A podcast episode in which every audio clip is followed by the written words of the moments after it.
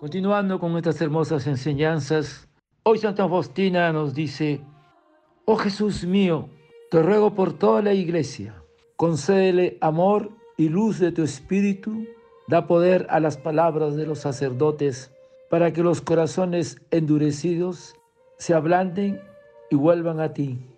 Señor, danos sacerdotes santos, tú mismo consérvalos en la santidad. Oh divino y sumo sacerdote, que el poder de tu misericordia los acompañe en todas partes y los proteja de las trampas y acechanza del demonio que están siendo tendidas incesantemente para atrapar las almas de los sacerdotes. Que el poder de tu misericordia, oh Señor, destruya y haga fracasar lo que pueda empañar la santidad de los sacerdotes, ya que tú lo puedes todo.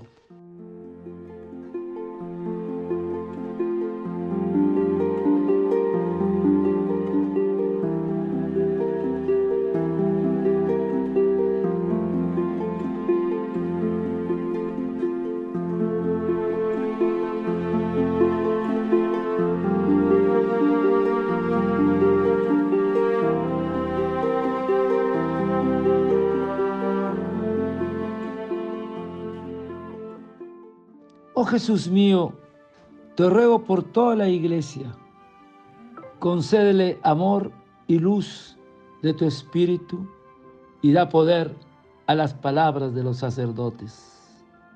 En una ocasión, a un abogado de Lyon que volvía de Ars, del pueblo de Santo Cura de Ars, le preguntaron qué había visto ahí y contestó, he visto a Dios en un hombre.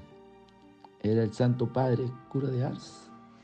Entonces, esto mismo hemos de pedir al Señor que se pueda decir de cada sacerdote por su santidad de vida, por su unión con Dios, por su preocupación por las almas porque Jesús le dice a Santa Faustina, dile todo y descubre tu alma delante de Él como lo haces delante de mí. En el sacramento del orden, el sacerdote es constituido ministro de Dios y dispensador de sus tesoros ¿Y cuáles son sus tesoros? La palabra divina en la predicación, el cuerpo y la sangre de Cristo, que dispensa en la Santa Misa y la comunión y la gracia de Dios en los sacramentos. Al sacerdote le es confiado la obra más divina como es la salvación de las almas. El sacerdote es constituido embajador, mediador entre Dios y los hombres, porque el sacerdote participa de la autoridad con que Cristo construye, santifica y gobierna su cuerpo confecciona el sacramento de la Eucaristía. Entonces, hermanos, debemos rezar mucho por la santidad de nuestros sacerdotes, especialmente de aquellos que están puestos por Dios para ayudarnos en nuestro camino hacia Él. Hay que orar para que los sacerdotes sean amables, doctos, que sepan renunciar a sus planes personales por amor a los demás, que amen profundamente la Santa Misa.